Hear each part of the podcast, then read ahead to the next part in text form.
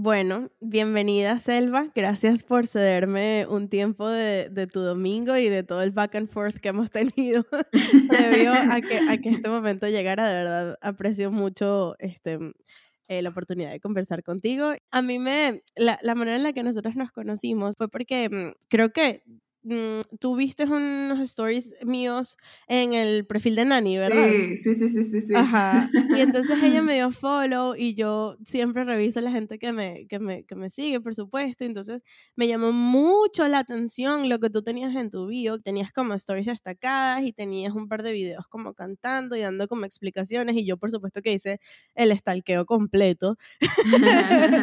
y me llamó, me llamó full la atención porque era algo que yo jamás había escuchado, o sea, entonces me llamó mucho, mucho, mucho la atención y automáticamente Selva entró en mi lista de personas con las que me gustaría tener una conversación en el podcast para que habláramos más sobre, sobre esto que ella ha venido desarrollando y además que luego cuando ella me contó como que su historia o cómo llegó allí y cómo está desarrollándose ahora me pareció súper interesante. Entonces, bueno, nada, bienvenida Selva. Bueno, muchas gracias también por invitarme. Yo realmente yo nunca había Em, participado en un podcast ni nada por el estilo, entonces me parece súper como exciting hablar de... Eh. Además que yo soy súper podcast consumer, entonces a mí me encanta oh. escuchar este, a la gente hablar de cosas que me interesan y pues bueno, ahora, aquí estoy, muchísimas gracias. pues bueno, sí, la producción vocal es algo a lo que me dedico hace mucho tiempo, hace como unos tres años más o menos. Eh, y obviamente es una carrera que he estado estudiando poco a poco porque no es algo que tú te metas a una universidad a estudiar como vocal production o, bueno, en el caso del, de coaching vocal, como que yo he estudiado canto desde que soy muy chiquita, desde que tengo como ocho años más o menos. Entonces, obviamente he tenido, he tenido muchísimos profesores, me, han enseñado todo tipo de profesores que te puedas imaginar, desde lo mejor hasta lo peor de lo peor. sí, no, no, sí ha pasado. Entonces, obviamente el canto siempre fue como que parte de, de, mi vida, parte de lo que siempre quise ser cantante y obviamente cuando llegué acá estudié música contemporánea acá a Bogotá porque yo pues nací en Venezuela, en Caracas y yo me mudé acá a Bogotá hace cuatro años a estudiar música contemporánea y eh, cuando terminé esa carrera como que abrirse campo en lo que es, pues la música a veces tiene que ser un poco difícil y a mí me encanta enseñar y me encanta como que explicar a las personas como yo lo entiendo, como yo entiendo el canto, porque como yo he tenido todo tipo de profesores en la vida que me han confundido de todo tipo de maneras, entonces yo dije como que bueno, yo voy a enseñarle la manera en la que siento que me funciona a mí, enseñando toda la técnica que yo pues eh, aprendí. Claro.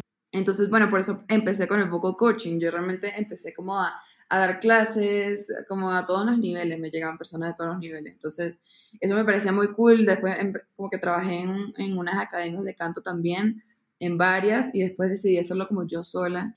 Y eh, pues empecé como con todo el mundo de la producción vocal, porque no quería que estuviese tan desapegado el vocal coaching a como que la, la producción porque realmente lo que yo quiero hacer es artista y yo lo que quiero hacer es como... Exacto, desarrollar tu carrera solista, pues. Exacto, exacto. Entonces, igualmente todo el tema de la producción me parece como que súper fascinante, entonces dije como que, bueno, mi novio es productor, entonces a partir de ahí él como que me introdujo a este mundo de lo que es la producción vocal, que todavía no es tan grande, pero para las personas que conozco haciendo esto, esto como que este trabajo es increíble y lo que he conocido de esto es increíble y es como que una ciencia que se tiene que aprender me parece súper cool. Totalmente. Me das como el pie perfecto para hacerte la pregunta. Si tú tuvieses, o sea, si alguien te preguntara, si tú tuvieses que responder, ¿cómo, cómo describirías tú qué Carrizo es la, la, la producción vocal? O sea, ¿para quién es esto? ¿Qué necesitas saber o qué necesitas ser, hacer para, para hacer esto? Porque a alguien le dirían, ay, ¿por qué no estudias para hacer producción vocal? O, o claro. ¿qué, tienes que, ¿qué tienes que hacer y, y saber? ¿Qué dirías tú? Lo que para mí es la producción vocal es todo lo que es edición de voces, todo lo que es mm. como que el performance de por sí a la hora de grabar eh, las voces de una canción, porque mira que la voz es realmente lo que, lo que tú más escuchas en una canción. Entonces, obviamente, así como de productores musicales que se encargan de pues toda la parte de la instrumentación, etcétera, pues la parte vocal también es, tiene como que su, su área, porque incluye todo lo que es, como, como te decía, edición de voces.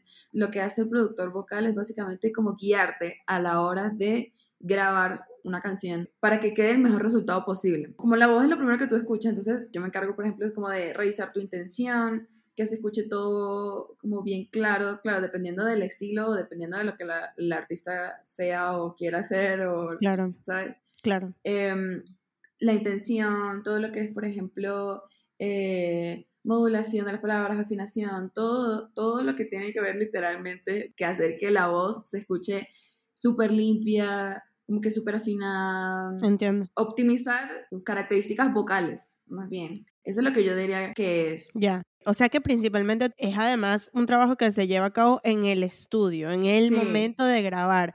¿Tiene que ver con el pre y con el post o solamente con el momento de grabar en el estudio?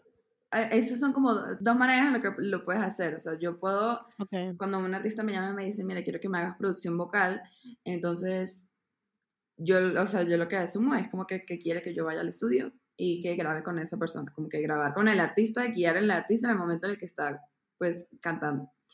Y también he tenido personas que dicen como que, mira, ya tengo todos los vocals grabados, yo lo que necesito es que lo edites, lo afines, este, le hagas los arreglos vocales, porque eso es otra cosa que incluye la producción vocal, como que hacer todo lo que son como armonías, como que para llenar eh, eh, espacios, etcétera, etcétera. Entonces sí, como que he tenido esos dos casos en los que quieren que yo vaya y hacer como que toda la guía para grabar yo o también como que ya lo tienen grabado y más bien quieren que yo como que lo edite todo y le ponga los arreglos, etcétera, etcétera. Entonces sí, como que puede ser un post y también puede ser como que en el momento. En el momento, entiendo, entiendo. Exacto. Eso me parece demasiado interesante y bueno, claro, como yo te expliqué, como yo vengo de un grupo, de un mundo en el que la grabación digital este, no, no es parte del proceso de un músico, nunca a mí nunca me lo presentaron ni tuve necesidad de participar en eso. Claro. Por supuesto que cero tenía idea de, de, eso. Pues, de hecho, hace, hasta hace no mucho aprendí lo que era el comp vocal, ¿sabes? Que es como, sí, bueno, sí, sí, tú obviamente sabes lo que es. Pero, ok, lo explico para las personas que están escuchando, como cuando un artista hace no sé cuántas, eh, ¿cómo se dice? Como, como tomas. Ajá, tomas de, de, una, de una misma línea melódica y luego el, el productor tiene que sentarse como a escoger cuáles son las mejores tomas y y, armar como, exacto. Exacto, entonces eso mismo, todo lo que es el comp, como que afinación, por ejemplo, edición de las respiraciones, edición de las S, no es tan complicado, pero hay que tener muy buen oído y hay que tener mm. como que muy, muy claro todo el asunto del canto para poder ser vocal producer, creo que es como que lo que yo siento. Como que una ingeniería de sonido, porque mm. también eh, como que tienes que saber, ¿cierto? Como de micrófonos, etcétera, etcétera. Hmm. Eh, que si eh, equipos tipo compresores, ecualizadores, etcétera, etcétera. este, y también pues tienes que tener como que cierta parte como que insight en lo que es el vocal coaching, porque al final del día, si vas a grabar a la persona, pues tienes que saber cómo guiarla de la mejor manera, ¿no? Claro, eso es lo que estoy pensando. Eso, ok, tengo una buena analogía. yo, yo para entenderlo todo lo llevo todo el plano de las orquestas y ya lo entiendo. Me gusta, me gusta. Lo que pasa es que... me encanta. Claro, porque estoy, estoy pensando que, por ejemplo, en una orquesta, el, el, director orquestal se parece o cumple muchas de las funciones lo que sería, por ejemplo, el productor, porque es como que es la persona encargada de ecualizar, mezclar y como que decirle a todo el mundo eh, como que darle color, intención, fraseo, todo, poner todo en su lugar y que, y que todo suene como ensamblado, como que suene como un producto final. Pero claro, tú como director orquestal no necesariamente tienes que saber todos los insights del corno francés o del clarinete o del violín. O entonces para eso tú tienes los talleristas, que son personas que tienen que conocer como la, la, obra completa, tienen que tener cierta noción de cómo es el trabajo del director orquestal, pero se enfocan en preparar solamente este instrumento y que esa sección suene perfectamente bien. Eso lo llaman los talleristas es básicamente porque el proceso es como que ensayos generales y talleres es cuando solamente, por ejemplo, yo que tocaba clarinete, eran solo los clarinetes y había el tallerista que era un ah. profesor especializado en clarinete que se sentaba a resolvernos todas las cuestiones técnicas del clarinete, tipo, en esta parte el estacato se hace de esta manera, en esta ah, parte... Mira que eso no lo sabía. me estoy enterando hoy que eso existe. Ajá, sería exactamente lo mismo. Ahora que me lo explicas, ahora sí lo, como que ahora lo entiendo. Sí, sí, es una, es una buena analogía porque, exacto, es como que una parte de, dentro también de la producción en general. Porque, porque, exacto, lo que estoy pensando es que, ok, pero eso no es el trabajo de los productores. No necesariamente, porque el productor no necesariamente es cantante y no necesariamente tiene las capacidades para dar todo la, el insight de técnica vocal o el insight de... Eh, eh, exacto, la voz como un instrumento y el performance eh, eh, del instrumento de la voz es diferente al de la guitarra, al del piano, al de la, Y no, me imagino que no debe tener tampoco, claro, es, es, además uno de los pocos instrumentos, bueno, mentira, sí, pues, sí existen, o sea, tú puedes utilizar voz digitales como falsas, no, no análogas, sino, ¿sabes? Como samples o así, pero, pero la regla es que venga, como que lo común es que venga de un ser humano, entonces como que no necesariamente vas a saber todo lo que tocas de decir que sí, también saber de mics, saber de compresores, de... Exacto. ¿Sabes que me da risa? Porque justamente estás hablando de eso, yo estoy haciendo, yo estoy haciendo un curso que se llama Técnicas para grabación de voz. Y es un ah. señor que es ingeniero de sonido y o sea, se supone que es como para personas que quieran como aprender a hacer voiceovers o como cantar y grabar y como saber grabar en casa, ¿no? Claro. Pero este señor se ha, se ha metido más bien como un curso introductorio a la ingeniería de sonido, porque ese señor ha, ha explicado desde toda la historia de la ingeniería del sonido, está explicando cómo hacer, eh, cómo insonorizar un cuarto, cómo tratar acústicamente un cuarto, qué cosas puedes utilizar en, tú en tu casa, cómo viaja el sonido en el aire. Eso es súper cool. Es súper interesante. Y entonces justamente la última clase que estaba viendo ayer, porque las estaba viendo mientras me estaba haciendo las uñas. sí soy. sí sería 100%. Ay, yo justamente le estaba comentando a mi prima que yo llevo haciendo este curso como cuatro meses. Ah, porque claro. Porque yo nada más me siento a verlo cuando me que cada vez que me hago las uñas me veo un, un, un módulo. Y entonces eso es una vez cada tres o cuatro semanas. Sí soy, sí soy. El punto es que ayer estaba viendo esta clase y él estaba explicando como que cuál es la manera correcta de incluso dónde posicionar al, a la persona que va a grabar, al vocalista o, e, e, etcétera, al actor de voz, lo que sea, dónde, en qué parte del cuarto posicionarla, cómo deberían estar las paredes alrededor, cómo, como que, qué cosas puedes utilizar, si puedes utilizar este cosito que es como un windshield, pero de esos que están así como cerquita, o si vas a empezar a guindar blankets y cojines por todo el sitio, o si los vas a poner en una esquina, los vas a poner bien para allá. Y ahora como que, que, tú me lo estás explicando, tiene demasiado sentido claro. que haya como alguien especializado para eso. Pues. Claro, claro. Pues lo dije, eh, yo creo que el vocal production se puede reducir en lo que hace un ingeniero de sonido y un vocal coach, todo junto. Me encanta, súper necesario. Sí, sí, y mira que también mencionaste lo de que no necesariamente un productor musical hace también producción vocal. Lo he visto demasiado. Mm.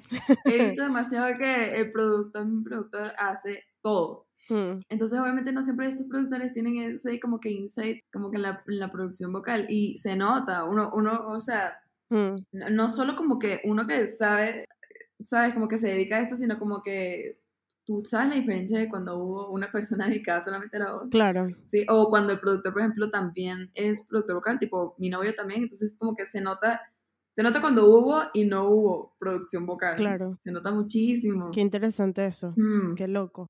Ok, tú me contaste que tú lo aprendiste como que fue se llama Christopher. Sí, sí, sí, sí, sí, Christopher. Fue Christopher eh, el que te como que te introdujo a este, a este mundo, porque él es productor y tú como que encontraste así como que tú, bueno, yo lo veo como que encontraste tu camino entre lo que te gustaba y lo que ya venías desarrollando, que era ser vocal coach y como eh, la parte de la producción, porque además lo, lo quieres o como que lo has aprendido también para aplicarlo a tu propia carrera. Ajá. Ajá. Y si eso no hubiese sido el caso, ¿dónde se prepara alguien para hacer esto? Mira que no hay, o sea, al menos yo personalmente no he visto como que un lugar en el que tú digas, quiero estudiar producción vocal y como que haya una carrera en eso. Igualmente, siento que, como te decía, la, producción vocal es como que una rama de la producción. Entonces yo usualmente lo que veo es como que la gente que quiere hacer producción vocal luego se mete a producción musical y en o a ingeniería de sonido, este, etc.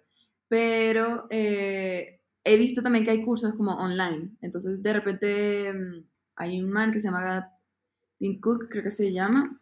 Entonces, él tiene como una masterclass. De hecho, como que hay, un portal que se llama como no sé si masterclass o hay como que eh, mixing with the masters, creo que se llama. Sí, hay, hay, están los dos. mixing with the masters es, hay como que varios que hacen producción vocal, creo que incluso que Phineas hace por ahí como que uno también, creo, pero hay un man en específico y él es súper cool y yo creo que sí lo puedes estudiar, pero ya después de, tener, de tener como ciertas bases. Porque es como tú dices, es como una subrama. Exacto. Eso tiene sentido. Exacto, exacto. ¿Y cuánto, o sea, bueno, no sé si esto es una pregunta estúpida, pero tú tienes idea de como cuánto tiempo lleva esta, esta carrera como existiendo? Mira que yo, yo creo que eso es bastante reciente, ¿sabes? O sea, o clasificarlo como que producción vocal no, no es tan, al menos aquí en Latinoamérica, es súper, súper reciente. Por eso, de hecho, no no es tan común encontrar como que una persona que sea específicamente productora vocal. Entonces, yo creo que en Estados Unidos ha existido por más tiempo, yo diría, no sé, yo diría que probablemente en los últimos 10 años o algo así ha existido, al menos en lo que es Latinoamérica, yo creo que mucho menos, o sea, mucho, mucho menos. También te iba a preguntar, ¿qué, ¿Tienes alguna referencia de productores vocales en Latinoamérica, tipo nombres? Ah, bueno, en Latinoamérica, pues hay una productora vocal que es increíble que se llama Kalina. Ella es de acá, de, de Bogotá. Kalina es increíble. Ella, de hecho, hasta hace poco como que pudimos conectar y ella es, en cuanto a la producción vocal, creo que es como que la, la que más como que la, la, que más suena, como que la que más tiene nombre, yo diría que acá en Bogotá, es, aparte es como que súper cool, una persona súper cool y que compone también, entonces es súper nice. ¿Qué más? Otros productores que pues ahorita no se me viene como que otro a la mente. Creo que sí existen muchos, pero eso, como son productores, o sea, no se identifican como a sí mismos como especializados en producción vocal, sino que lo hacen también, pero productores en general ella. Exacto, exacto. Y mira que también, algo que yo hablaba mucho con Cali, eh, que las dos hablamos mucho, como que es el tema de los créditos, porque mira que los, los, productores vocales todavía siguen siendo muy, como muy, pasan muy por debajo de la mesa porque usualmente no los ponen en los créditos en ningún lado. Por ejemplo, en Spotify hay como que performed by, um, entonces pues, hay una parte de producción que ponen solamente el productor principal. O sea, a menos en Spotify que no están divididos, por ejemplo, en Tidal sí están mucho más divididos, como que vocal producer, o incluso he visto como que artwork by... Y los créditos extendidos. También lo he visto en Genius, que ponen incluso hasta quiénes fueron los, los intérpretes, o sea, los instrumentistas, casi quién tocó la guitarra. Exacto, exacto, exacto. Eso lo hay, pero por ejemplo en Spotify, que es como que la herramienta, la plataforma más eh, como que escuchada, exacto, como con más audiencia, entonces solo aparecen como que... Lo más básico. están muy generalizadas. Entonces, estábamos hablando de que cuando está la rama como de la producción, ahí ponen productor X, no sé, y no ponen que la producción también es vocal production, como que también es parte de la producción. Entonces, últimamente, hmm. por ejemplo, ella, ella también se pone, se incluye en los créditos de producción porque realmente sí es parte de la producción. Claro. Y es algo que, por ejemplo, yo también he intentado como que implementar en, a las personas como que yo también le he hecho producción vocal. Es como que, mira, la producción vocal también es parte de la producción. Entonces, yo también por eso me pongo a mí en mis créditos, en mis canciones como producción también. Claro. Entonces, creo que es algo que poco a poco como que va surgiendo de a pocos como que los productores vocales se, ponen, se pongan como que en los créditos, entonces eso es algo que, que, creo que todavía está como ahí creciendo poco a poco en Latinoamérica. Claro. Y por eso también uno no escucha mucho de lo que es la producción vocal. No, ni siquiera mucha gente no sabe ni siquiera qué es. Eso justamente te quería preguntar. ¿Alguna vez alguien te ha dicho como que... ¿Qué es eso? Ajá, ¿qué mitos o frases así típicas? ¿Qué cosas te han dicho? ¿Cuál es la peor que te han dicho? No, más que me han dicho es como que uno escucha, ¿no? Como de, no sé, yo le pongo el Abrotun a la voz y ya. ¿Qué? ¿Cómo? I'm sorry, what? Especialmente todos eh, los comentarios vienen más que todo de los productores, de los productores que no tienen idea o que pueden hacer todo ellos, como, como y que realmente no tienen idea, no, porque hay productores que sí saben, pero hay productores que es como que, sí, sí, sí, amigo, what? Como que lo simplifican. Sí, es como que no, vale, yo, yo, yo hago tres tomas ahí directas y le pongo un autotune y listo, y eso sale, y uno y qué. ¿What? sí, y entonces, o, o de repente como de como te decía, eh, uno escucha de repente las canciones y la voz que si superida o que si cinco cents más arriba y uno dice, mierda, ¿cómo así? ¿Cómo así? ¿Qué esto está pasando? Es que esto lo afinaron en, en, en afinación barroca. en 432. Una cosa no, así. No, es que uno, uno ve unos casos, Mitch, que uno dice que wow, o sea, claro, como que entiendo. más que uno escuche o que me digan, porque realmente nunca me han dicho nada así, sino es como de Mm. súper neglected, como que de verdad no, Sí, cero, sí, nada. claro. Piensa que es como que ya sí, ya eso es así, ya eso suena así, ya, y uno queda, bueno, dale, fino, cuídate. Fino, cuídate, me encantó. Eso me recuerda, sabes que mi cuñada, la, la esposa de mi hermano, Ujú. ella estaba estudiando para especializarse en fotografía gastronómica. Wow, qué fino. Y es muy parecido a eso que tú estás diciendo, de que es como que una rama dentro de la rama, Ajá. porque no es lo mismo un fotógrafo normal de retrato, de fotoproducto, de lo que sea, que un Sí. fotógrafo gastronómico, porque por lo general tiene como tú, tal cual como tú acabas de explicar, tiene un montón de insights y de conocimientos sobre cómo tratar la comida y cómo Sí, tratar la iluminación y cómo tratar nada. Y entonces ella tenía unos clientes. ella tenía unos clientes que ella les ha creado como contenido para redes sociales y cosas así. Y entonces la, la gente le dice cosas así como que, "Ah, pero esas fotos las puedo tomar yo. Ay, lo detesto. Ajá, le pongo una luz en el, le pongo una luz así, ah, yo, yo hago fotos igual de bonitas y hacen que si una mamá, y ya una, hace una broma así, No, que si una hora de que si la lechuga por fuera de la hamburguesa, algo así. Sí, sí. No, cosas que yo, eh, yo de hecho que además ni siquiera puedo decir qué es lo que ella hace, pero, o sea, no puedo como decir, no, lo, el tip es que pones la lechuga dentro, o sea, no sé, Claro, claro. Pero debe tener pero es su- exacto, tiene su ciencia y es como, es desde, desde eh, escoger los ingredientes, o sea, eso también es un, product- un proceso que se cobra, tipo, ella va al supermercado y, y escoge los, como las frutas y las cosas que va a utilizar y Ujú. luego sabe como que qué qué cosas, em, como que qué materiales o qué cosas que ella prepara, como, no sé, una cosa para que se vea así como glaseado, lo que sea, ella sabe qué preparar para que se vea bien, ¿sabes? Para que sea Sí, apetecible y tal. Entonces hay exacto. mucha gente que, o como tú dices, muchos fotógrafos que creen que, que como que es lo mismo, así como que, ah, yo le meto tutún y ya sabes, así tal cual. Tal cual, ay no, y uno, y uno dos horas afinando nota por nota, ha- haciendo el com- como de, de hasta las respiraciones, ¿sabes? No, o sea, ajá. sí, no, he visto muchos casos, muchísimos casos así, sí, eso es lo más absurdo, pensar que así con AutoTune resuelven todo, que es y que, bueno, sí, puede resolver cosas, pero ahí que, amigo, Qué loco. Ok, ¿y qué dirías tú que son como, o sea, como cuál es la parte más retante de, de esa profesión? ¿Cuáles son los obstáculos a los que una persona que se quiere dedicar a eso se va a tener que enfrentar? Bueno, aparte de los prejuicios, como tú nos acabas de explicar y como, ¿sabes? Aclarar. Y, y me imagino que también debe ser igual que, que, por ejemplo, esto también le pasa.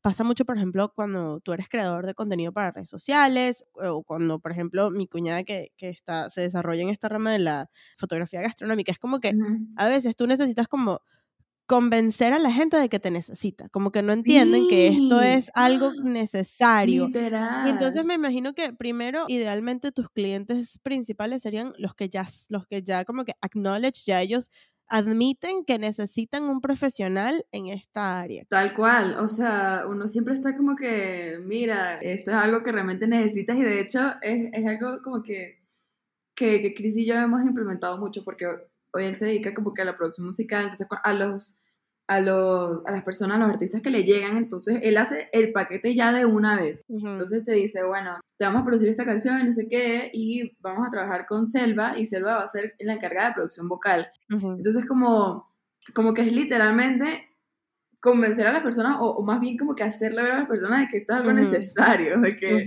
como obviamente como no mucha gente sabe porque es algo todavía muy nuevo, entonces como que tienes que, uno, bueno, a muchas personas como convencerlas, las personas que ya saben que existe, pero como que creen que no es tan necesario, y dos, pues enseñar a la gente como que it's a thing. ujú, Pero otro, otro, como que otro punto que diría yo que es súper necesario es más que todo como que la conexión artista-productor. Y no solo en la producción vocal, sino en la, en la producción, producción también. Porque mira que, por ejemplo, yo hace unos días estaba en, una en un camp de composición con una chica eh, y ella nos decía como que que, que, que cool la conexión que sentía con, como con nosotros, como con todo el grupo que estaba, que estaba ahí, que éramos como Chris, Cali, eh, había otro chico, Pablo, bueno. ujú. El punto es que éramos, éramos varios y, y todos estábamos como que en pro de que ella se sintiera bien con la canción que estábamos haciendo, pues que al final es para ella, ¿no? Claro. Y, y creo que eso es una de las cosas que muchas personas o muchos productores como que dan mucho por sentado porque al final tú Mm. estás trabajando en el arte de una persona, independientemente del género que sea. Mm. O sea, yo he grabado de todo tipo, o sea, como que de todo tipo de música y es como de, de siempre tener como esa empatía, ¿no? Porque además que no todo el mundo es, eh, no todo el mundo es 100%, ni siquiera yo podría decir que soy 100% capaz de controlar mi voz en 100% del tiempo. Claro. ¿sabes? Como que uno siempre se toma su tiempo para que todo quede muy bien.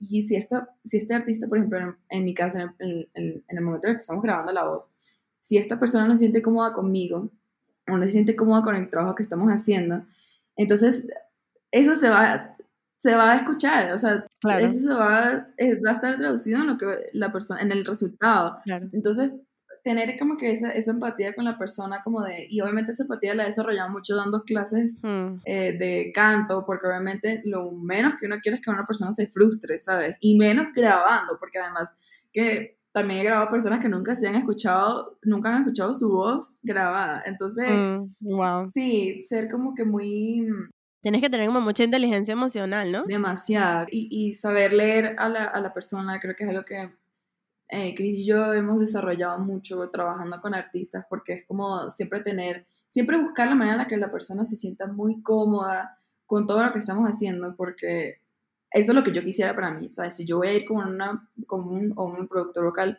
eh, o, o con un productor, como que lo primero que quiero es tener como esa conexión, porque al final lo que tú hagas, lo que hagamos aquí, todo eso es parte de mi proyecto, ¿sabes? Entonces, obviamente, es, es como que una parte súper, súper importante y que de hecho he visto que muchas personas fallan conectando en ese sentido. Mm. Como que siempre piensan en que es lo más comercial o lo más rápido o sí, como que no hay como esa, esa empatía, más que todo como en eso de la producción vocal cuando estás grabando a alguien, eh, es muy fácil frustrarse escuchando, ¿no? Sí, lo entiendo demasiado.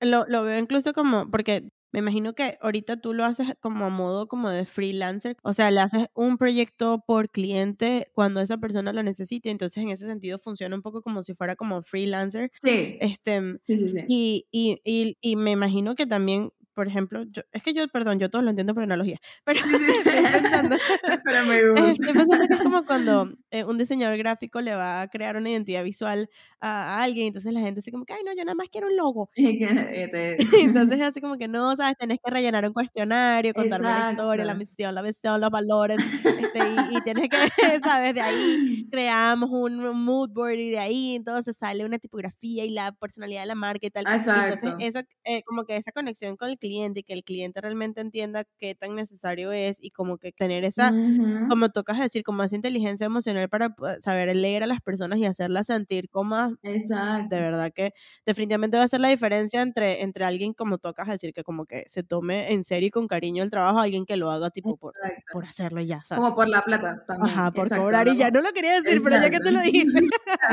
Sí, o sea, sin pelos en la lengua, tal cual. claro, Hay gente que solamente te hace algo así como por, por la plata y es algo que no, no es como que la idea. Obviamente todos como que vivimos de esto y está bien, pero al final también tu nombre está involucrado en todo lo que tú hagas. claro, ¿Sabes? Si tú sacas algo que ni siquiera te gusta a ti o ni siquiera le gusta al artista, a la persona que lo sacó, claro. ya, ¿qué dice eso de ti? ¿Sabes? Que Algo, algo que me gusta que hemos creado Chris y yo en ese equipo que hemos hecho como de, de producir, componer y para otras personas, como para otros artistas. Todo ese proceso como construido eh, para hacer que este artista se sienta bien, usualmente al final, es, y esto pasa en un, esto ha pasado en un, no sé, si no diría 100% de las veces, como que en un 90% de las veces ha pasado que el artista como que termina, la, terminamos la canción y dice como que, oye, como que sí ve la diferencia, dice, oye, esta es una de mis producciones favoritas que he hecho, Claro. porque nos tomamos el tiempo de hacer que la persona se sienta así. Mm, E incluso ha, ha pasado también que, bueno, si no te gusta la producción, la hacemos de cero, mm, ¿sabes? Como,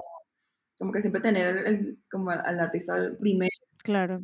Eso me parece demasiado importante y tiene demasiado, demasiado sentido. Ujú. Ok, si habláramos como del, o sea, en tu opinión y en tu, en tu manera de verlo, como tú dices, como que esto es algo que es muy poco conocido, incluso dentro del mismo mundo de, la, de los músicos, o sea, como el, dentro de las profesiones de la música, y como tú acabas de decir, hay mucha gente que se atribuye este trabajo y, y lo simplifica, y, y, etcétera, etcétera. Sí, sí, sí. Pero bueno, gracias a Dios, cada vez está, se están dando a conocer como todas estas, estas otras ramas a las que los músicos se pueden dedicar, porque, ¿sabes qué? Yo cuando, cuando salí de Venezuela y como que empecé a asociarme más y a como que decía, a investigar y aprender más sobre la música popular o simplemente el resto de los géneros que no son la música clásica, este, empecé a aprender sobre un montón como de profesiones que existían y cosas a las que tú te puedes dedicar más allá de ser cantante, ser instrumentista. Y bueno, ahora también está demasiado de moda la producción y todos queremos ser productores. Y sí, soy yo también. pero, pero como que, ¿sabes? Hay muchísimas otras cosas a las que tú te, podías, te podrías dedicar. Y eso fue una de las cosas que más me llamó cuando, cuando yo me acuerdo que entré a tu perfil de Instagram. Y fue así como que, ok, esto es una opción para una persona que estudió canto, pero que no necesariamente, o sí. No quiere ser artista, exacto. Ajá, no quiere ser artista, no quiere ser como, no sé, cantante segunda voz de sesión o no sé qué otras opciones hay. Exacto. Esto me parece que es súper interesante para una persona que le llama la, la, la atención, la, la, producción o que, que, le gusta la vida del estudio, etcétera, etcétera, y ser parte de un proceso de una obra final que además después alguien más va a escuchar, ¿sabes? Que, que, va a estar en todas las, estas plataformas y es como que, ¿sabes? Un pedacito de tu trabajo out there in the world. Eso me parece súper interesante. Pero, ¿qué crees tú que, como que para dónde va esta profesión? Yo me imagino bueno, no lo sé. Yo creo que como que todos los grandes artistas deben tener su, su, su vocal producer personal y coach. sí, claro. Pero como, como que para dónde ves tú que va, que va esto? Yo, yo creo que Mira que cada vez la producción vocal se va volviendo más importante como que en la industria de la música. Eh, especialmente me di cuenta escuchando, por ejemplo, el álbum de Rosalía. Mm. El álbum de Rosalía es literalmente ella haciendo puros vocal chops, em, como que con puros efectos con su voz, literal. Es una producción súper mínima, pero en la que la voz como que tiene mucho peso porque es parte de la producción. Entonces, totalmente. Yo creo que poco a poco como que al al saber más, a, la gente conocer más como que este, esta rama, también va, va, eso se va a reflejar mucho en la música latinoamericana, diría yo más que todo, porque mira que en la, en la música como que anglo, es algo muy común. Mucho más común. Hay muchísimos TikTokers que solamente se dedican a producción vocal, entonces como que es, algo que se ve mucho. Total. Entonces yo diría que aquí en Latinoamérica como que eso se puede ver reflejado mucho más como que en la música poco a poco, como que que haya mejor calidad de, de arreglos vocales, que de repente se, se, empiece a explorar mucho más como que la voz dentro de la producción, así como lo hizo Rosalía. Por eso Rosalía me parece como que un ejemplo increíble porque ella venía de algo como que muy complejo musicalmente y venía como de algo muy, mm, sí, como que de algo muy, muy instrumental, no sé qué, y a, venir como que a esto que es como que simplificado, pero al mismo tiempo tiene como que su, su, su ciencia también en cuanto a la voz, entonces eso me parece súper cool. Sí. Eh, es, es posible que la música como que vaya mutando un poco a, a ser como que más vocal centrista. No, y eso es demasiado una, una, como una línea como una, no, no, no, quiero decir como una moda, pero una tendencia del, de la, del estilo de producir actualmente. Yo, obviamente viene, bueno, no podemos decir que viene desde Rosalía, desde Ariana Grande y antes de Ariana Grande. Exacto. Hay todos estos como boy bands que tenían estos arreglos increíbles de, vocales, que si tú escuchas ahorita em, como que la música como de Backstreet Boys o NSYNC y es como, o sea, eh, ah, exacto, es súper relevante y súper actual y utilizan muchos elementos que hoy en día están súper en tendencia, pero eso que tú dices de, de mm, que cada vez más la voz es un instrumento más. O sea, hoy en día la gente no necesariamente agarra una guitarra, sino que agarra y construye no sé cuántos tracks de voces y ya, ese es el colchón armónico de esa canción. Exacto, Y eso, eso realmente es parte, como tú dices, y me imagino que también tenga, tiene que ver con como con la época de la tecnología que estamos viviendo, porque pues cada vez más, es más fácil, las personas pueden como ajá, y grabar desde su casa, entonces como que no, no dependes de un estudio y un montón de cosas y como que bueno, ok, no tengo otros instrumentos, pero yo soy increíble cantando y tengo un dominio vocal amazing, entonces vamos a hacer 385 capas de voces para hacer este sintetizador. Reina de copas. Literal, Reina de Copas tiene como 300 tracks, de los cuales de los cuales 150 299. Son literal. Soy fan. Cuando, cuando Chris y yo estábamos haciendo como que los stems para mandarlo a mezcla, y estábamos como que, que lo, o sea, como que esto no puede, no, no se puede mandar así. O sea, ¿cómo vamos a mandar ciento y pico de tracks vocales? Era demasiado pesado, ¿verdad? ¿Cómo hacen para transferir eso, ese tipo de archivos tan pesados? No, locura total. O sea, realmente eso es como más bien mucha paciencia de, del mixer. Claro. Que el, el, el, mixer de, de, mi canción también como que es, es, una locura de persona que también tiene como mucho, mucho insight en cuanto a la voz y todo. Entonces hizo hizo magia con las voces que yo le mandé, hizo aún algo mucho más superior, entonces, no sé, eso ya, ya, ya aspectos técnicos, yo, yo mando todo por WeTransfer y ya a partir de ahí historia. Está bien, qué cool. Bueno, qué bueno que hayas tocado más el tema de, de Reina de Copas, que fue tu eh, tu primer sencillo y acaba de sacar, acabas de salir hace menos de e, este mismo mes. O sea, qué locura todo lo que ha pasado en este tan poco tiempo, ¿no? Pero es súper fascinante ver, también esta otra como versión o esta otra faceta de tu carrera que estás llevando además todo en simultáneo, que es la selva songwriter y que está escribiendo y sacando sus propias canciones, su propia carrera. Demasiado fino. Me dijiste que, que la próxima canción sale cuando. Mi próxima canción, pues no sé si para cuando salga el episodio ya, ya habrá salido, lo más seguro es que sí, entonces vayan a escuchar. en todas las plataformas digitales. Vayan a escuchar mi canción en todas las plataformas digitales. Se llama Templanza también y es eh, una de las canciones de las que estoy más orgullosa. Estoy muy feliz. ¿Y cuántos tracks de voces tiene esa canción? Irónicamente solamente tiene uno. Uh, o sea que es completamente diferente a, Reina de Copas. Ajá, uh. sí, eso es lo que me gusta. Es un contraste muy chévere, pero pero tiene su, su, cosa rara ahí también, entonces me gusta, me gusta todo. Qué cool, qué cool, qué cool. Bueno, este, no sé si quieres agregar algo más sobre este tema o estás lista para pasar a la sección de preguntas random de la que te hablé. Sí, vamos a la sección de preguntas random, mi parte favorita. Listo, vamos a darle. ok, bueno, nada, como te expliqué, es ya una, una tradición aquí para los invitados de Drummers Maker y esta sección es simplemente, como te dije, como hay preguntas relacionadas con la música y otras no tanto, pero la idea es que sean así como fire questions que que respondas así sin, sin pensar mucho. Tengo miedo, tengo miedo. ¡Ah! No, no, no, tranquila, cero. ¿Cuál es tu fruta favorita? El azul. sí, soy.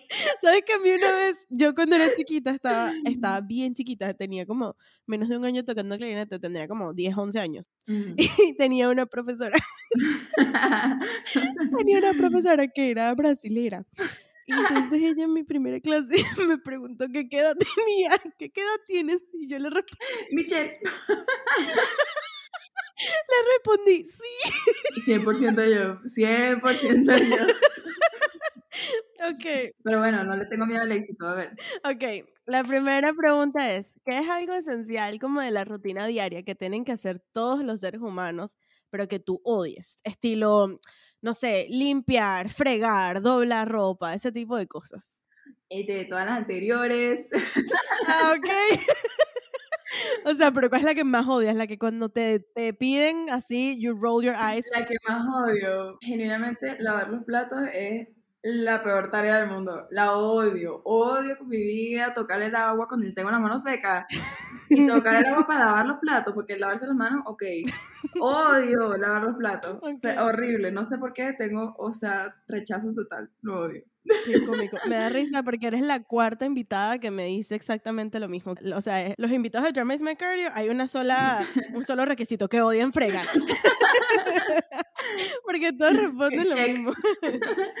ok, perfecto. La segunda pregunta es, ¿cuál es el creador de contenido o formato que más consumes? Como entre youtubers, podcasters, tiktokers, instagramers. TikTok es mi vida. O sea, yo generalmente, me ha pasado, me ha pasado demasiado. Una persona, yo hablando con otra persona y esa persona no consume TikTok, en la mitad de mi vocabulario se extingue. Claro, no, no tiene la referencia. Eso es demasiado real, ¿verdad? Porque la gente no habla de eso. Es demasiado difícil cuando tú quieres hablar de algo y la otra persona no No te puedo hacer la, la, mitad de los memes que te quería decir, no los vas a entender. No vamos a una conversación contigo si no sabes, o sea, si no entras en TikTok más de una vez al día, no, no, puedo. Amo. Horrible, pero sí, que sí. ¿Y en TikTok qué consumes? Tipo, mira, me da poco pena decirlo, pero la mayoría, sí, o sea, no sé, que tengo de todo, tengo desde monos hablando portugués hasta... ¡No puede ser! Sí tengo. No, o sea, me da un poco de pena mostrarle mi, o sea, mi For You page solo vemos mi novio y yo. La única persona que Los secretos más oscuros de Selva Volcán. Amo. Es como el otro día, el otro día estaba hablando. De hecho, no me acuerdo con quién estaba hablando, pero es, o sea, una persona como, como unos años mayor que yo, ni siquiera tanto. Y, y yo le decía que que el humor ha cambiado mucho porque yo me puedo reír literalmente de un mono hablando español con acento portugués y yo ya estoy que sí, llorando de la risa y que ayuda. y la otra persona que, ah, bueno, te me cuidas. y es como que mi humor se ha reducido a lo más estúpido posible que pueda ser, que si un perro montado encima de una vaca y yo estoy que, Dios mío, ayuda, qué risa. ¿Sabes que yo sigo en TikTok a una señora que tiene una granja? Entonces en la granja ella tiene emus. ¿Sabes? este animal que parece como un flamingo, pero tiene la, es feo. es un flamingo feo, o sea, que patito feo. De hecho, creo que sí sé quién es. Ajá, y entonces el emu va con ella para todos lados, entonces ella pone el celular enfrente y el emu le pica el celular y no la deja grabar. Y ella le dice, no, no, no, no lo toques. Y se llama Emmanuel, o sea, tiene nombre, entonces ella tiene no sé cuántas vacas y tiene patos y tiene un montón de animales que yo ni siquiera me sé los nombres y todos tienen nombre, entonces ella todos los días se graba TikToks que sí, diciéndoles, no sé, Princess, ah, tiene como una cabrita, como un chivito, no sé, ni siquiera sé qué es, como un venado, no sé, y entonces se llama Princess, entonces Princess todo el tiempo se acerca al celular y entonces le lame el celular y se lo sí. Y eso yo me muero la risa. Yo también, yo, también, yo también, de hecho tengo, mira, mi TikTok está conformado de o sea, eso, lo de monos que hablan portugués, este, Farm Talk, que es como de cosas de granja, amo. Em, también tengo que astrología, tipo, en la parte astrológica de TikTok, lo mejor. Mm. Pero últimamente, lo que más aparece en mi TikTok es ejercicio. Ah, como que cosas de gym rats. Yo no soy gym rat, pero que yo, que me gusta ver cómo la gente se sentadilla, sí. que me gusta. Ay, no, eso a mí me deprimiría.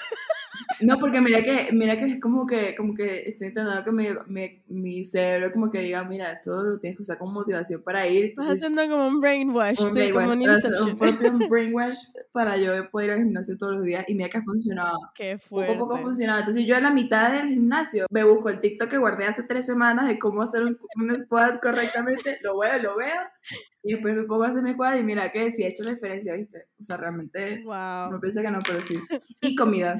me encanta. comida también es parte de mi TikTok. Realmente amo, amo, o sea, yo creo que ha arruinado mi vida poco. Sí, el algoritmo de, TikTok es potente. Mira que yo ni siquiera sé usarlo, o sea, yo realmente, ¿sabes que la última vez que hice un TikTok, ¿sabes cuánto tiempo estuve editando un TikTok en la plataforma? Cuenta. Estuve un, fácil, Dios mío, qué pena decir eso también, pero estuve cuatro horas haciendo el voice over encima de mí. Sí, te creo. ¿Tú sabes, tú sabes que yo hago stories y son casi escritas con un color sólido de fondo. Yo fácil, fácil puedo durar 12 horas editando unas historias. Así que te creo, te creo. O sea, cuando yo hago ah, como las estas como sesiones como de comentar canciones, que, que son como análisis, yo preparo eso 24 ah, horas. claro, no, pero es que el trabajo es como de saber, pero el trabajo de, de publicar. Horrible. O sea, de ir montando imagen, sincronizar con la canción, poner eh, fácil cuatro horas. Eso que yo soy Gen Z. Ajá, o sea, exacto. O sea, yo nací en 2001, yo debería ya estar súper dotada en estas cosas y yo todavía y que, ¿cómo se pone el texto de color amarillo? O sea, horrible. Ay, qué fuerte. Ok, vamos con la siguiente pregunta. Ajá. ¿Qué prácticas aplicas a diario o en tu rutina diaria para fortalecer el músculo de, la creatividad? O sea, como que, ¿cómo haces para alimentar tus referencias, para estimularte y para generar nuevas ideas? Qué buena pregunta. Gracias. Muy buena pregunta. Yo, bueno, yo realmente canto todos los días, entonces para mí cantar es mi mm. herramienta creativa, ¿no? Todos los días, casi todos los días escucho música. Este, entonces creo que mi manera de ser creativa es teniendo muchas... Eh, como que mucha intake creativo también. Entonces, eso incluye TikTok. En TikTok también sigo muchísimos músicos, mucha gente que yo admiro. Em, escuchar música, escucho mucha música. Cuando voy al gimnasio, yo me la paso como pues escuchando música. Cuando hago los squats, analizando y que, mierda, las armonías de esta canción son increíbles. Sí, soy. y así como que sí, mi fuente de inspiración principal es literalmente escuchar y ver mucho. Para después como que, bueno, como mis días realmente son cero rutinarios, yo todos los días hago algo muy diferente. Entonces, por ejemplo, esta última semana tuve como tres camps de composición. Entonces también eso, eso me ayuda mucho como que a ir escribiendo. Me gustaría leer más, por ejemplo, casi no leo, pero Mm. a mí, genuinamente, como yo no hago nada de eso, TikTok y escuchar música es como que mi, mi fuente de creatividad principal, diría yo. Me parece súper válido porque Ujú. realmente, bueno, obviamente, si sigues a la gente correcta, eh, TikTok es una fuente inagotable de gente creativa, pero creativa Sí. que parecen como aliens. Sí. O sea, es una gente que uno dice, pero ¿de dónde a ti se te ocurren las ideas, mi amor? Literal, literal, tal cual. Y eso es una full-time job, o sea, una gente de TikTok es una gente que no hace más nada con su vida, porque eso toma No. tanto trabajo, tanto trabajo. Locura, yo todavía estoy tratando de descifrar cómo, cómo montar un TikTok al día. O sea, que hay total. Gente que lo hace, es difícil. Yo lo quiero hacer y la única razón por la cual yo solamente utilizo TikTok como consumer es por eso, porque yo sé que no tengo la capacidad para producir ni uno a la semana, ni siquiera. Así que no cuenten conmigo.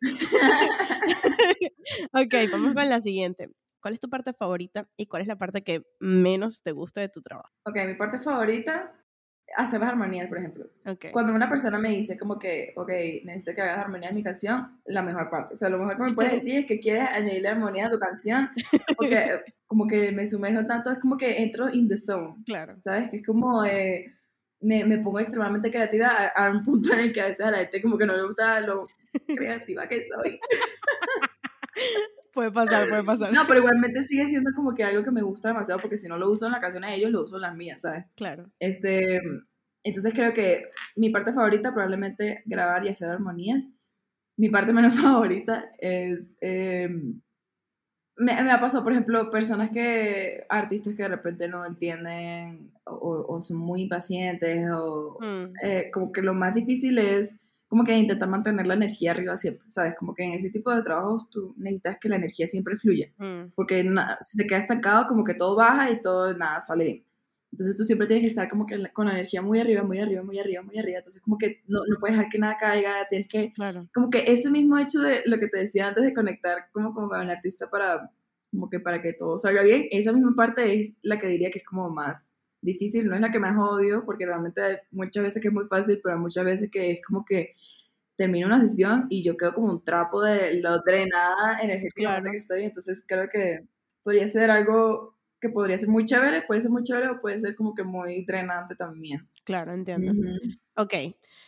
¿Cuál es una capacidad que has desarrollado o una característica de tu personalidad que tú te sientes eh, confiada, segura, que te ha ayudado a llegar a donde estás ahorita, pero que no tiene nada que ver con tu carrera? Es decir, que no sea, ay, es que yo canto muy afinado, o ay, es que yo tengo un ritmo interno buenísimo Sí, obvio. sino que sea como que, por ejemplo, te doy algunos ejemplos, podrías decir inteligencia emocional o saber otro idioma o no tenerle miedo al rechazo o ser autodidacta, ser organizada, etc. ¿Sabes qué? Siento que algo que me ha ayudado mucho a, hacer que todo sea mucho más fácil en, en mi trabajo es literalmente tener un sentido del humor demasiado como demasiado lo voy a decir, o sea, demasiado imbécil, pues, porque o de- demasiado gafo, pues, como Sí, entiendo. tener sentido del humor, como que siento que es algo que he tenido que desarrollar mucho, o sea, yo, no es como que ah, me esfuerzo a mí a hacer que, ay, los chistes, no sé qué, pero simplemente ser como que muy carismática Entiendo. es algo que hace todo mucho más fácil, como que la, si la gente te conoce por tener mucho carisma, y por reírte de todo, es como que, y a eso y la imagen, Mm, me he dado cuenta como de, como que me he dado cuenta que todo entra por los ojos.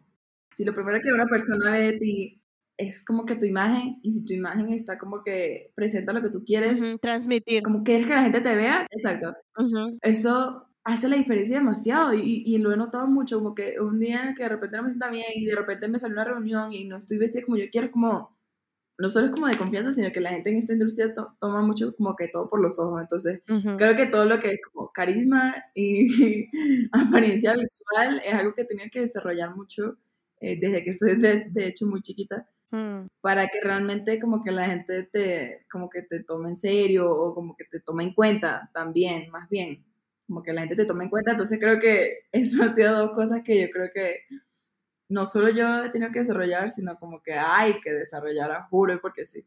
Y me parece demasiado relevante que lo menciones porque again, algo a lo que ningún artista nunca le dicen o algo a lo que nadie, nadie te ningún dice profesor de música te va a decir que es importante y es relevante que trabajes en tu imagen visual y cómo, como que cómo es eso una herramienta que tú puedes utilizar a tu favor para tu carrera y todo el, el potencial que está ahí. tal cual. Demasiado real lo que estás diciendo. Tal cual, y es porque a mí me ha pasado, o sea, yo digo, wow, esa persona Mm. está vestida muy cool, como que quiero conocerla, Mm. y termina siendo alguien como muy cool.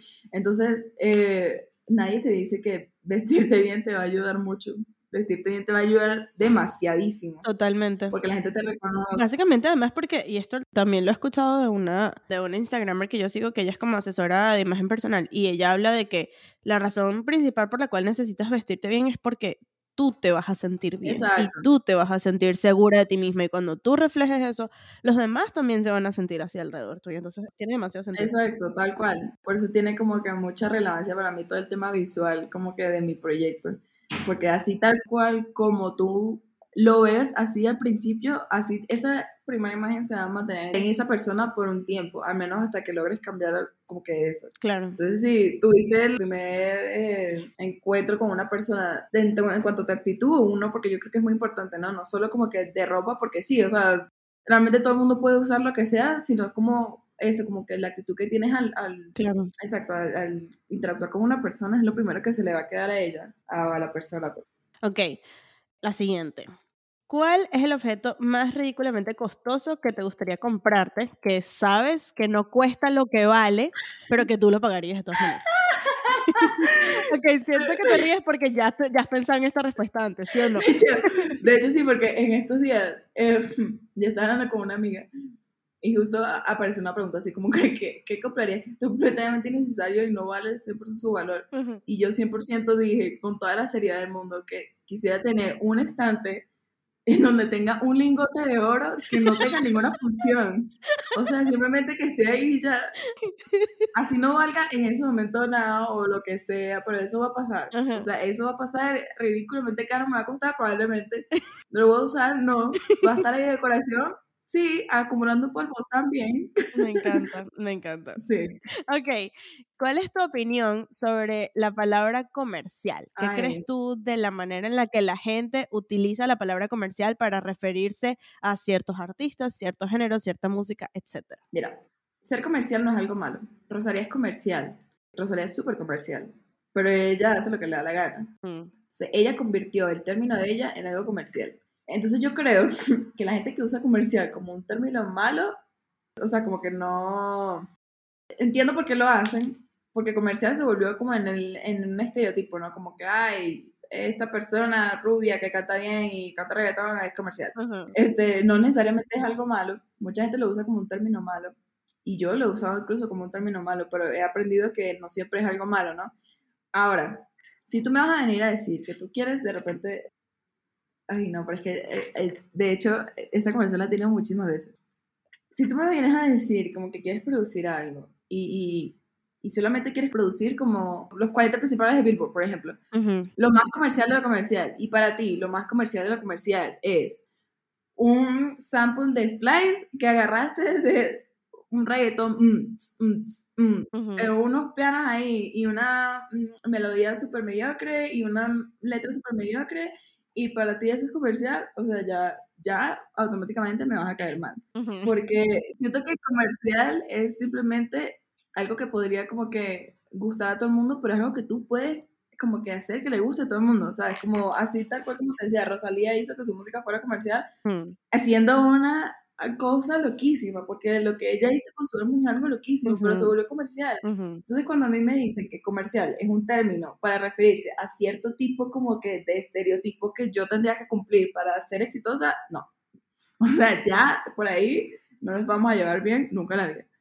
Porque creo que lo comercial se ha vuelto, o lo, lo comercial en el, en el, como que en el espectro en el que lo usa la gente como de, de ese estereotipo, se ha vuelto abu- aburridísimo en parte. Como que... Como monótono. Exacto, como que se intentan meter a un artista en una cajita y meterlos a todos en la misma cajita, que todo el mundo se escuche igual y se vea igual y todo lo mismo, obviamente se va a volver aburrido para todo el mundo. Entonces, cualquier cosa que sea diferente va a ser comercial. Claro. Entonces, ¿sí me entiendes? Como que ya, ya lo comercial se volvió simplemente algo muy genuino. Como que tienes que ser muy genuino para ser comercial de verdad, ¿sabes? Eh, creo que esa es como que mi opinión en cuanto a lo comercial. todo lo puedes vender, todo puede ser comercial. Amen to that sister, preach it. sí. Ok, listo. Vamos con la siguiente. ¿Cuál es un artista o un género que tú escuches pero que nadie espera que tú escuches? O sea, como que ¿Sabes que uno tiene como que uno ve a la gente y uno dice, ah, ok, este tiene, tiene pinta como que le gustan ciertos géneros, seguramente debe ser estos artistas. Ajá. ¿Cuál sería uno que tú escuchas y es así como que un poco un placer culposo porque nadie sabe que Nadie sabe que a mí me gusta. Me encanta la música de meditación. Pero ¿qué es música de meditación? ¿Qué es eso? O sea, ¿qué, qué género es ese? Literal, es como que meditation music es como de... Pero es como lo-fi o, o, como... No, no es lo-fi. Es como un poco de, de, de, de sintetizadores sin ritmo. Exacto, es como, es, como, ¿sabes esos bowls? Ah, de hecho, tengo uno por acá. ¿Sabes esos bowls que hacen como que te pones así? Y hacen como, como, como un sonidito que, que Ajá. que continúa ahí como que te duerme. Eso es lo que yo más escucho irónicamente. Ok, ok. De hecho, justo antes Para los que no nos están viendo, ella tenía como en la mano como un... Una cuenco tibetano se llama. Ajá, como un, un cuenco de qué? Un cuenco tibetano se llama eso. Ajá, ok. Bueno, es como un como un, un, recipiente de metal y ella le dio como con un palito como de madera, entonces suena así todo. Pero es algo oversimplified que suena eso y yo toda mística y que no, mira, esto suena así, es una frecuencia especial que te ayuda. Sí, sí, pero nadie te está viendo. Ajá, perdón, continúa con tu explicación. De hecho, 100%, eh, antes de, antes de empezar esta, como que esta, el episodio, yo tenía, tengo aquí abierta la, la pestaña de música binaural para relajación. Ok. Entonces yo creo que es algo que literalmente nadie se espera, pero yo lo que más escucho, de hecho, escucho más eso que, que música, música. De hecho, qué risa que me pregunte, porque creo que nunca nadie, de verdad nadie sabe, muy poca gente sabe esto. Ok. Esta es una pregunta para, para la selva songwriter. ¿Cuál es una palabra que te gustaría utilizar en una canción, pero que todavía no has utilizado? Bellaqueo. ¿Cuál? Bellaqueo.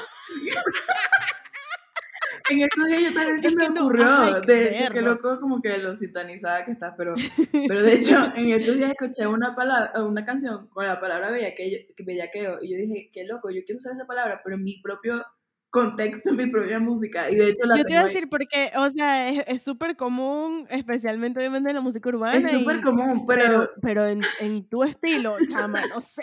Por eso va a ser muy difícil, o sea, y de hecho cuando... Me, da mucha risa porque me voy a acordar este clip cuando lo ponga, porque en algún momento lo voy a poner 100% segura. y me voy a acordar de eso porque quiero ponerla como en algo, en algo que sea como muy mío, que dice que se escuche tan lindo que uno diga, wow, esa palabra es súper urbana, pero se escucha muy lindo. Dios mío, no, no, no. Voy a amar cuando esto suceda y me va a acordar demasiado este momento, lo va a toserar en mi corazón. ok, perfecto. Siguiente pregunta, ya casi vamos terminando. Si tú tuvieras, si tuvieras todo el dinero del mundo, tipo, si el dinero no fuese un impedimento para esto, ¿Qué proyecto musical llevarías a cabo simplemente porque te da la gana, just for the fun of Mira que también lo he pensado demasiado. este, sí, mira, me encantaría, me encantaría hacer eh, un álbum como de canciones como muy viejas latinoamericanas, como tipo de boleros y cosas así, super, pero súper viejas, pero... Me encanta. Em, yo creo que tendría mucho, ¿sabes? Yo creo que yo siempre haría lo que me diera la gana, la verdad. Yo siempre sacaría lo que, lo que me nazca. Me encantaría hacer un álbum de solo jazz, por ejemplo. Me encanta. Me encantaría hacer un álbum de, de, pero jazz trancadísimo, que uno diga así como que, what? Eh, me encantaría, es que hay cosas, me encantaría hacer un álbum de Navidad. Uf. Me encantaría, no sé, que esto que hay tantas cosas que yo creo que lo más seguro es que muchas veces sí vayan a salir independientemente de si, si tenga plata o no tenga plata, o sea, ok, mi único request va a ser que por favor el, de, el que hagas de música latinoamericana súper vieja sea música latinoamericana súper vieja, tipo boleros así, pero reversionados con los estilos de producción ahorita, tipo con no sé cuántos tracks de voces y un montón de sintetizadores y ser instrumentos reales. claro. sí, sí, sí, sí, yo creo que eso, eso podría pasar, o sea, realmente ahorita estoy como que fui enfocada en lo que es inédito mío propio, pero en un futuro lo más seguro es que si yo, o sea, mientras no esté ligada a una disquera que me, que me limite a hacer ciertas cosas, yo siempre voy a tener como mucha libertad creativa para hacer todo ese tipo de cosas. Claro. Entonces yo creo que sería algo así. Ok, penúltima pregunta. Ajá. ¿Cuál es el músico como más así como famoso o grande o inaccesible con el que te gustaría trabajar? Si te dijeran, mañana puedes trabajar con el músico que te dé la gana, ¿quién sería? Rosalía. Uf. Mira que casi no admiro a artistas como que hombres por algún sentido, o sea, como que todas las cantantes que yo admiro con mi vida son mujeres. Y yo creo que Rosalía estarían en mi top 3. Beyoncé sería la más, como que mi top 1. Hmm. Pero wow, eso yo digo como que para llegar a Beyoncé, wow, o sea, me volvería loca, yo creo que no, no, loquísima. Yo creo que ahorita como que Rosalía por lo que está haciendo, creo que seríamos como que un super amazing team. Besties. sí. ok, vamos con la última pregunta entonces. ¿Qué harías ahorita si no estuvieras haciendo música? ¿Qué otra carrera desarrollarías? Oye, qué loco. No sé, yo creo que, que otra carrera estaría haciendo. Probablemente algo que tenga que ver como con diseño. Puede ser como, sí, como, como algo como con, muy artista, como que algo que sea muy, que me permita mucha libertad creativa. Ujú. Entonces podría ser algo así como que diseño, eh, algo también como ropa, o, o incluso maquillista. Yo, yo también hice como que maquillaje, hice como varios cursos de maquillaje, me encanta el maquillaje. Entonces yo creo que sería algo como por ahí, por ese tipo de, de ramas, sí. Va demasiado contigo. Sí. Bueno, hemos llegado al final. Me encantó, de verdad. Fue, fue demasiado, demasiado divertido. La pasé demasiado bien. Ajá, claps. claps. Mis claps no suenan. Yo nunca he sabido chasquear con que haga ruido, pero bueno.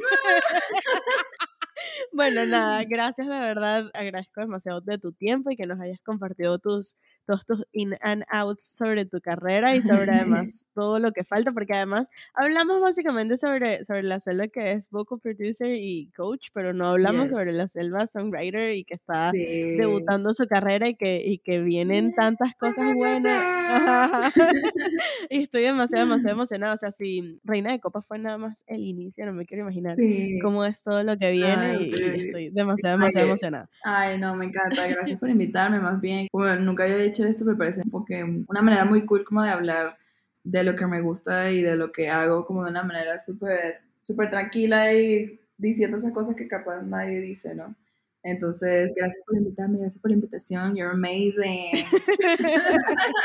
Sí, justamente eso es una, eh, me, me encanta que me hayas dicho eso y me hace llorar un poquito porque eso es como justamente uno como de los, de los objetivos que yo quiero lograr es eso, como crear esos Claro. espacios para hablar de esas cosas en las que normalmente Claro. podría ser, o sea, como son como las cosas más normales del mundo, pero como que no las hablamos porque son como tabú y cosas. Literal, literal, literal. Entonces, bueno, nada, gracias a ti, te mando, te mando un abrazo súper grande y eh, nos vemos pronto, pronto por todas las eh, plataformas digitales y tus nuevas canciones. Gracias.